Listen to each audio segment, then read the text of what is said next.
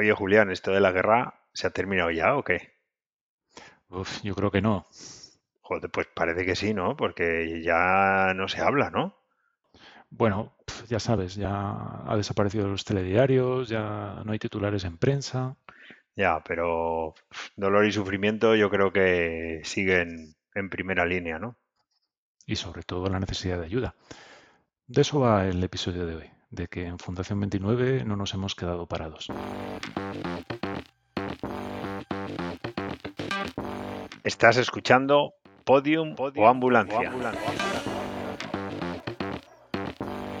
un podcast de medicina y tecnología creado por Julián Isla, ingeniero. y Carlos Masdías, médico. Un espacio dedicado a medicina y tecnología cuyo triple objetivo, y no siempre por este orden, es entretener, aprender y estimular irritando.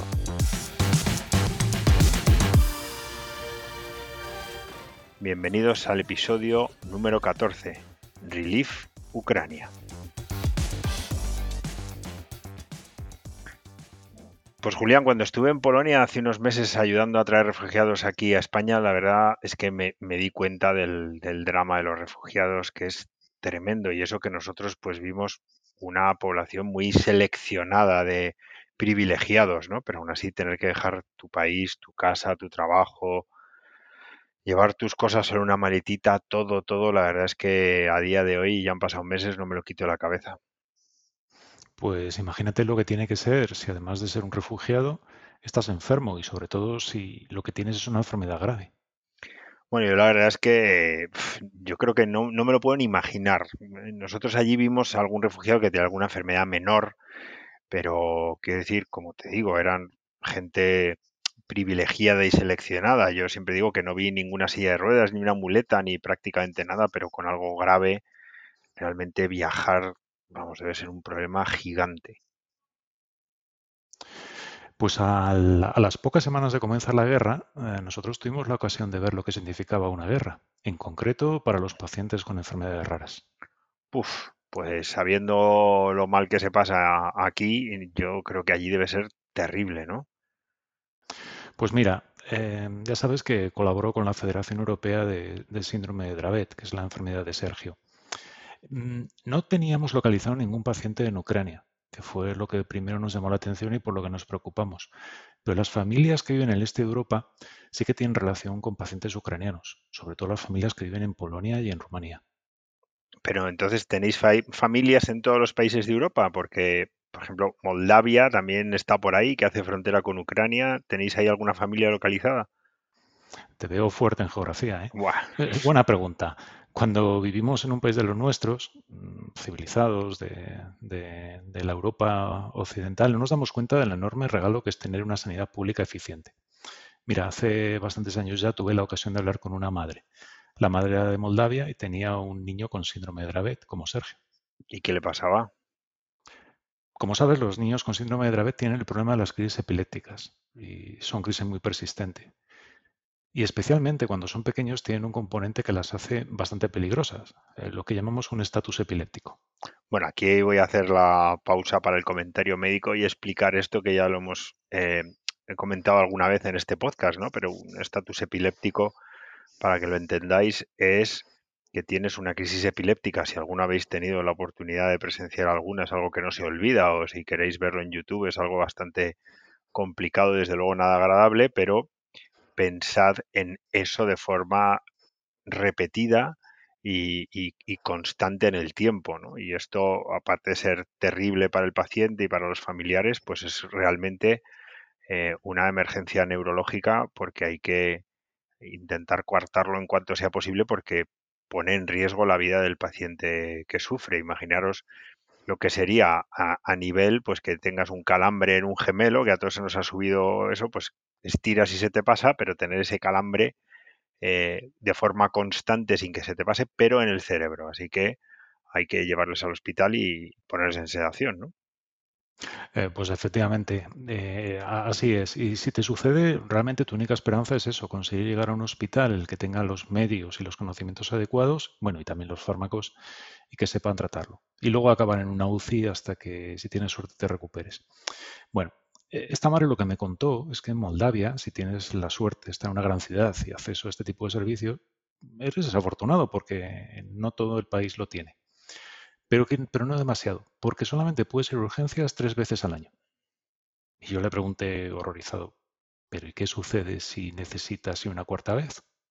Y entonces encogió de hombros y puso esa cara de entre mezcla de resignación, fortaleza y perseverancia que habrás visto ah, en Polonia que tienen los habitantes de los países del este.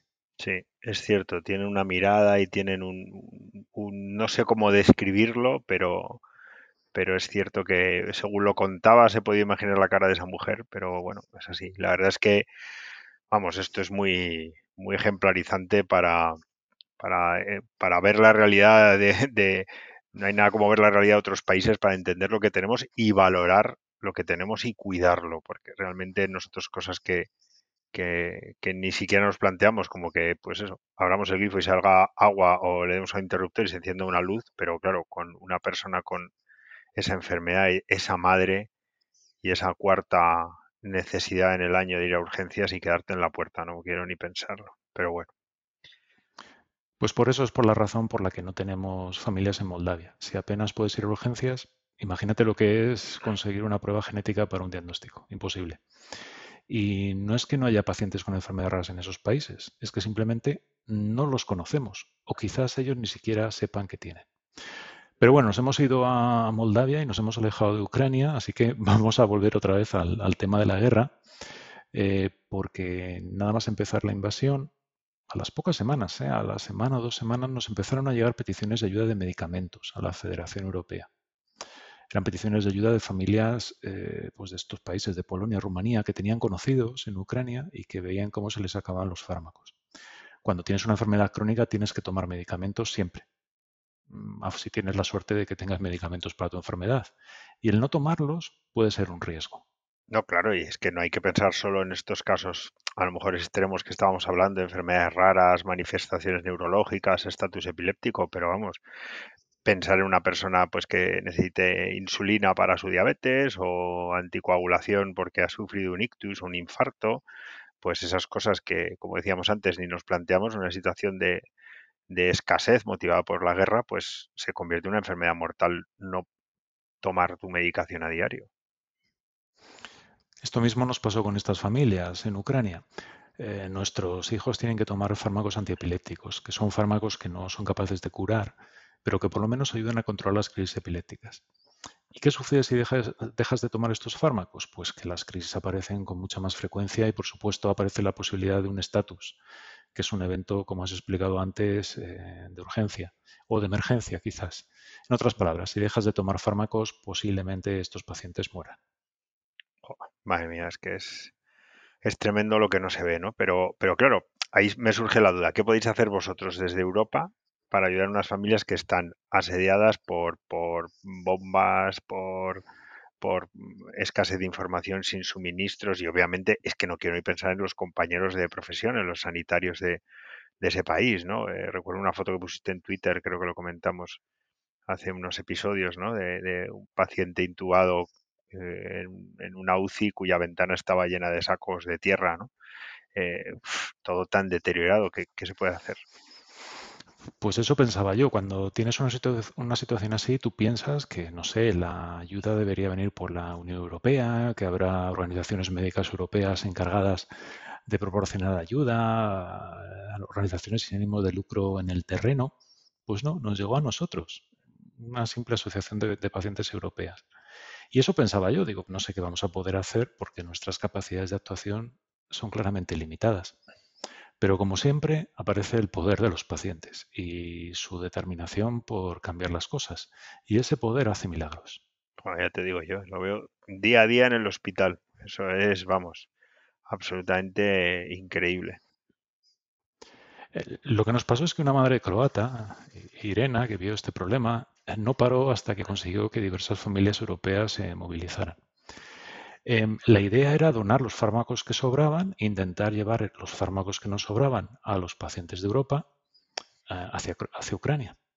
Así que empezó, empezó con algunas familias de Portugal que hicieron una pequeña caja de fármacos, metieron ahí lo que les sobraba en el día a día, la caja la enviaron a España, se fueron agregando más fármacos, la caja pasó por Francia, más fármacos, al final la caja eran seis cajas, incluso una madre alemana condujo por el país para llevar los fármacos, no sé de qué país, hasta la frontera polaca. Bueno, un esfuerzo colaborativo de, todos los pacientes con síndrome de Dravet y sus familias europeos en solidaridad con nuestros compañeros de Ucrania, porque nos imaginamos lo que pasaría quedarte sin fármacos. Al final los fármacos llegaron a un hospital de Varsovia y dio la casualidad en este hospital de Varsovia, bueno, no llegaron allí por casualidad, sabíamos que había un médico que conocía a otro colega en Leópolis, una ciudad del oeste de Ucrania, y él se encargó que los fármacos le llegaran. Y misteriosamente, y digo misteriosamente porque esto es la, magia de lo que nos ha pasado, los fármacos se distribuyeron entre los pacientes ucranianos. A ver, a ver, a ver, explícame eso de misteriosamente, porque claro, mientras ibas viendo el periplo de Portugal, España, Francia, yo iba viendo como en esas escenas de las pelis de Indiana Jones que, que se ve como un avión que va pasando por el mapa, pero ¿cómo es eso de que fármacos que han empezado en Portugal misteriosamente lleguen a los destinatarios en un país en guerra. Porque Ucrania ha tenido una guerra muy localizada en diversas zonas y porque ha sido una guerra, mm, como, como, dicen ellos, asimétrica. Al principio eh, invasión en varios puntos, pero poco a poco, lo que todos hemos visto, la guerra se ha ido hacia el este. Y había una parte en el oeste más normalizada, la parte que está al oeste de Kiev. Kiev estaba en el medio sufriendo ataques y días de mayor tranquilidad. Em, así que era relativamente sencillo llegar los fármacos hasta Kiev. Afortunadamente los croatas tenían buena, buena cobertura de ferrocarril, pero claro, una vez que llegas a Kiev, no podíamos imaginarnos cómo harían que los fármacos llegaran a las zonas de guerra en el este, porque teníamos pacientes en la zona de guerra en el este en Odessa, Yarkov y esa zona. Pues cuenta, ¿y, cómo narices llegan los fármacos al final a esas familias? Nosotros no lo sabíamos, pero sorprendentemente el encargado de hacer de mensajero, eh, de, cubrir la última milla, en este caso bastante más millas, fue el ejército de Ucrania. El ejército ucraniano, además de bueno, pelear como puede contra, contra el ejército ruso, tenía la prioridad de hacer llegar comida y medicina a los niños y sobre todo a los más vulnerables. Joder, qué barbaridad. La verdad es que cuando Julián me contó esta historia, eh, inmediatamente pensamos si desde Fundación 29 podíamos hacer algo para que esto fuera un poquito más coordinado de lo que acabáis de oír en esta historia que es absolutamente rocambolesca y milagrosa.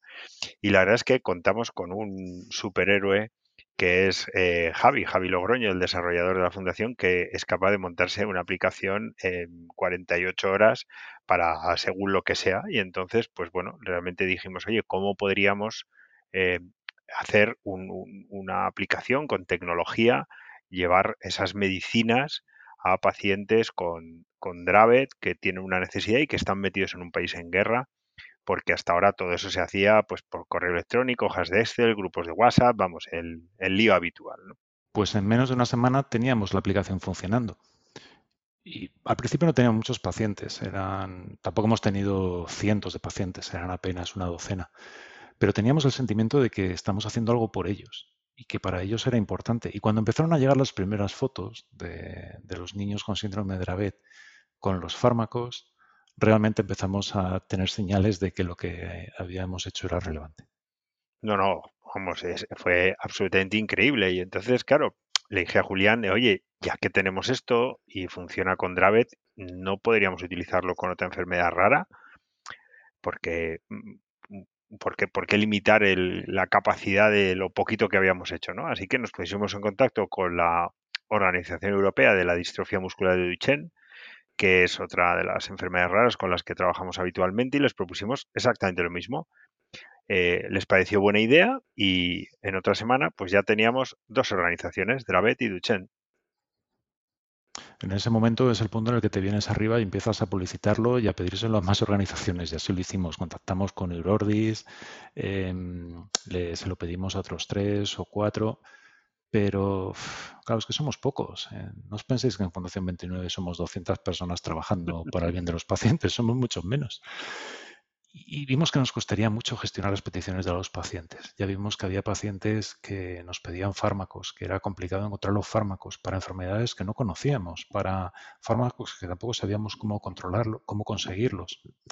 Y luego fue bastante duro estar escuchando las necesidades de pacientes y, no poder hacer nada por ellos.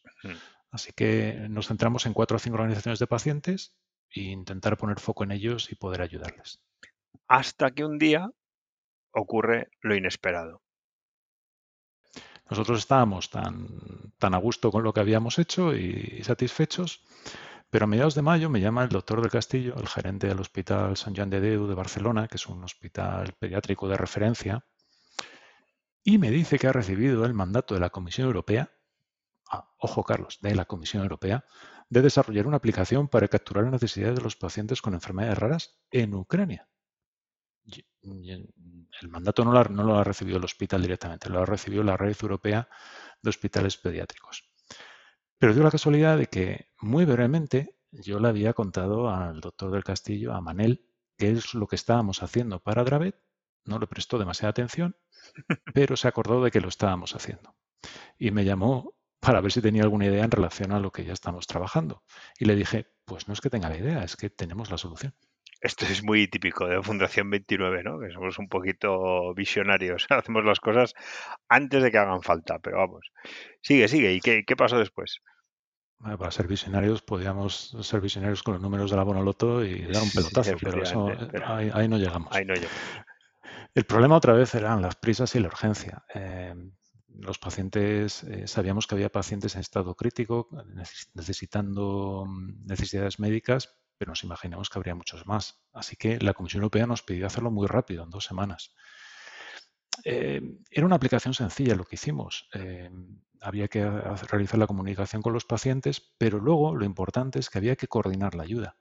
Eso, de eso se encargó el hospital ah, con los desarrollos que ellos tienen ya de gestión de pacientes profesionales dentro del hospital y nosotros éramos la interfaz con los pacientes y ellos se, encargaban de llevar esos pacientes a su centro de control y poder hacer el seguimiento en el día a día hasta terminar de, cerrar los casos. Y sobre todo, una labor fundamental que hacen es coordinar la ayuda con la red de hospitales pediátricos europeo. La verdad es que cuando Julián me contó esto y, yo dedicándome como me dedico a la gestión médica, como director del hospital, dije, madre mía, a la que nos hemos metido. En dos semanas esto va a ser imposible o, como digo yo, muy, muy difícil, ¿no? Porque, bueno, ya sabéis que dicen que en sanidad hay más pilotos que en un aeropuerto, ¿no? Porque siempre estamos haciendo un piloto, implementando cosas y, bueno, pues realmente implantar en ese tiempo récord una solución específica como esta, la verdad es que me parecía muy, muy complicado, por no decir imposible. Ahí, Carlos, otra vez de nuevo, la determinación es el mejor aliado para resolver los problemas determinación y también un poquito de presupuesto, ¿eh? que sin budget vas, a pocos lados. El hospital consiguió un presupuesto pequeñito que consiguió de otro proyecto que tenía y como están acostumbrados a hacer las cosas muy rápido, pues ahí nos pusimos a hacerlo. Todo funcionó muy bien y en dos semanas teníamos una, una solución. Pero apareció un problema, que es que nos dimos cuenta que estamos gestionando datos de pacientes y datos de pacientes que están en una zona de guerra. Nosotros el desarrollo lo hicimos tan rápido que nos preocupaba la ciberseguridad y que un ataque a la aplicación comprometiera los datos de los pacientes. Entonces se me ocurrió que tenía un amigo eh, que trabaja en, Microsoft, en el equipo interno de seguridad, y que, realizan los análisis eh, de seguridad para nuestras propias herramientas, las herramientas de Microsoft. Cuenta, cuenta, esto de la seguridad, a mí la verdad es que me, encantó cómo se llaman esos equipos, porque está todo dentro de Microsoft, pero uno lucha contra otro, ¿no? Sí, yo creo que lo pondremos en las notas. Eh, no, no, no, se conoce mucho, eh, está, pero básicamente hay un equipo rojo y un equipo azul. El equipo rojo hace ataques contra los sistemas internos como si fueran hackers, hackers externos. Eh, son empleados, pero atacan a los sistemas sin que los usuarios de los sistemas lo sepan y lo del equipo azul se tiene que defender. Es una forma de que los sistemas estén bien protegidos y que los desarrolladores de nuestros productos y de, los productos que hace Microsoft pongan la seguridad como prioridad. Entonces es un equipo de super especialistas que son especialistas en ciberseguridad Lo malo es que nunca habían trabajado para clientes externos. Nosotros ahí en ese caso, bueno, no éramos un cliente, somos una fundación, pero sí que éramos un cliente externo y, y es la primera vez que se hacía. Pero viendo la importancia, viendo la necesidad, la verdad que sin pestañear, eh, lo hicieron y han sido de gran ayuda, porque nos ayudaron a descubrir vulnerabilidades que no eran muy graves, porque Javier ha hecho un buen trabajo, pero tenemos la certeza de que la aplicación es muy sólida. Bueno, hay que decir que Javi eh, pasó algo parecido a ver tu propia colonoscopia en directo, ¿no? Porque se metieron en las entrañas de su criatura estos dos equipos y empezaron a atacarles por arriba, por abajo, por la izquierda por la derecha. Y es cierto que, que una vez más el trabajo de Javi fue espectacular para, para el poquito tiempo que tuvo para desarrollar la aplicación. Y al final, pues bueno, pues se retocaron esos temas y tiramos para adelante, pero has dicho antes que conseguir que, conseguimos un presupuesto, pero no habíamos dicho que esto lo paga la Comisión Europea, ¿no? Eh, ¿Cómo va esto de la factura de la fiesta? Fue un, la Comisión Europea nos pidió hacer esto, pero ya desde que, desde que un organismo público te pide hacer algo hasta que te llega el dinero, ya sabes que siempre pasan meses. Y aquí no teníamos el tiempo. Eh, realmente lo que sucedió es que el hospital, como comentaba antes, adelantó algo del presupuesto para hacer el desarrollo, que no ha sido demasiado excesivo, y nosotros desde la Fundación, evidentemente, donamos nuestro tiempo y el del equipo de desarrollo. Eh, son las ventajas de ser una fundación. Al final no tenemos que buscar beneficio económico. Ahí está. Bueno, y después de este par de meses de funcionamiento, a todo esto hay que decir que nuestra aplicación original se llamaba Relief Ucrania, ¿no? Y ahora esto pues tiene otro nombre, ahora, ahora lo contaremos, pero llevamos ya dos meses de, de, este precioso y complicado camino. ¿Cómo, ¿Cómo, ha ido? ¿Cómo está yendo? Pues justo esta semana hemos hecho la rueda de prensa anunciando el proyecto. Eh, fíjate que la gente del hospital, la dirección, y aplicando un principio de prudencia, eh, no quería anunciarlo hasta que no estuviera rodando y con resultados, ya que no se trata ni mucho menos de vender humo.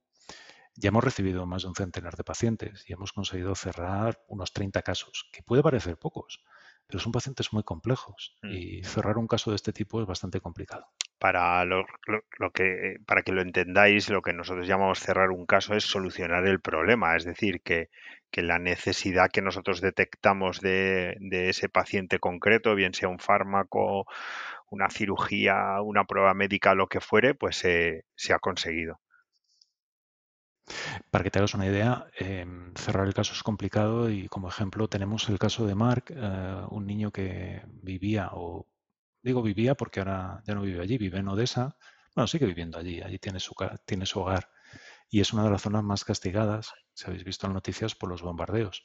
Este niño tiene una enfermedad degenerativa y necesita UCI porque está pegado a un, ventilador. Y, y, desafortunadamente la UCI, donde estaba, dejó de prestar servicio por un bombardeo. Y al estar eh, conectado a un respirador y tener que necesitar este tipo de cuidados, pues necesitaba ayuda inmediata. Así que Mm, gracias al, proyecto hemos conseguido que un hospital de Alemania eh, acoja a él y a su familia y le pueda seguir tratando.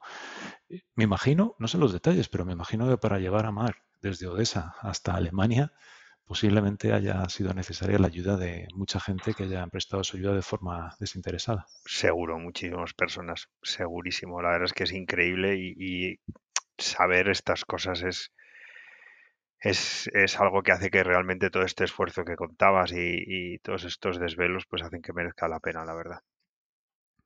Sí, sí, es verdad. Y cuando ves el vídeo de la madre agradeciendo la ayuda y te das cuenta de que quizás si no llega a ser por nuestro trabajo todavía estarían en Odessa. Eh, pues son de esas cosas que te dan un chute de adrenalina muy fuerte. Todavía recuerdo eh, cómo se me ponía la piel de gallina al ver el vídeo y, realmente no sé si hay muchos trabajos que te puedan dar lo mismo. Eh, bueno, los médicos me imagino que estéis acostumbrados. Siempre te he oído eso de darle un chispazo a un paciente que ha tenido una parada cardíaca y revivirle. Sí, la verdad es que, bueno, esto es cierto. Yo, como sabéis, he sido, he trabajado en urgencias muchos años y, en el argot decimos que dar un chispazo es dar una descarga con un desfibrilador. Cuando un paciente tiene una parada cardíaca, esto en la terminología eh, española se llama reanimación, pero en la anglosajona se dice resucitación y es así, ¿no? Resucitas a alguien que pues hace un momento estaba, estaba muerto y, eso pues es casi el escalón superior para un médico, ¿no? De devolver la vida o dar la vida y la verdad es que, que estas cosas que, que estamos consiguiendo con la ayuda de muchas organizaciones pues, pues realmente son ese chispazo de, vida en un, en un conflicto con tantísima muerte y tantísimo dolor y tantísimo sufrimiento. Antes de terminar, eh, nos, nos ha olvidado dar las gracias a Izaskun, también de la Fundación, porque es la que ha respondido a los correos iniciales de los pacientes y la que, bueno, ha recibido en primera persona el dolor de, la desesperación y de, y de pedir algo y no tener recursos y esperar que alguien en la otra punta de Europa pueda acordarse de ti y ayudarte. Así que em, con esta pequeña aventura del Hub de Ucrania, porque ahora también lo pondremos en las notas, eh, lo hemos llamado como el Hub para los pacientes con enfermedades raras de Ucrania, los que trabajamos en Fundación 29 hemos tenido la oportunidad de dar nuestro pequeño chispazo. Pues sí, la verdad es que con ese agradecimiento a Izaskun, que es un verdadero ángel y, a Javier, a, a ti, Julián, y, bueno, y a mí, que también somos los, los que estamos en esto, y, y, con esa alegría dentro de tanta tristeza de, de haber llevado un poquito de esperanza a las familias de, de estos pacientes que están pasando a día de hoy, aunque parezca que estamos todos en modo vacaciones, cervecitas y playa, pero lo siguen pasando tremendamente mal, pues con, esta satisfacción de, de este pequeño granito de arena cerramos este episodio y seguiremos informando, os pondremos en las notas todos los enlaces que os hemos comentado y seguiremos luchando para, para llevar esa chispa de vida y esa chispa de alegría a estas familias.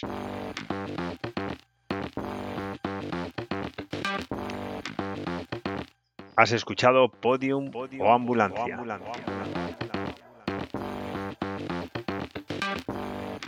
El podcast de medicina y tecnología creado por Julián Isla, ingeniero. Y Carlos Macías, médico.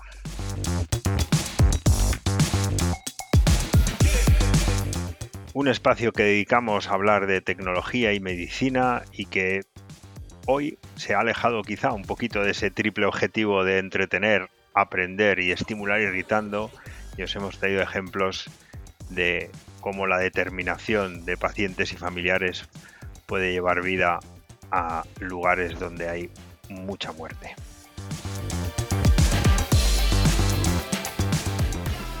Os esperamos en el episodio número 15.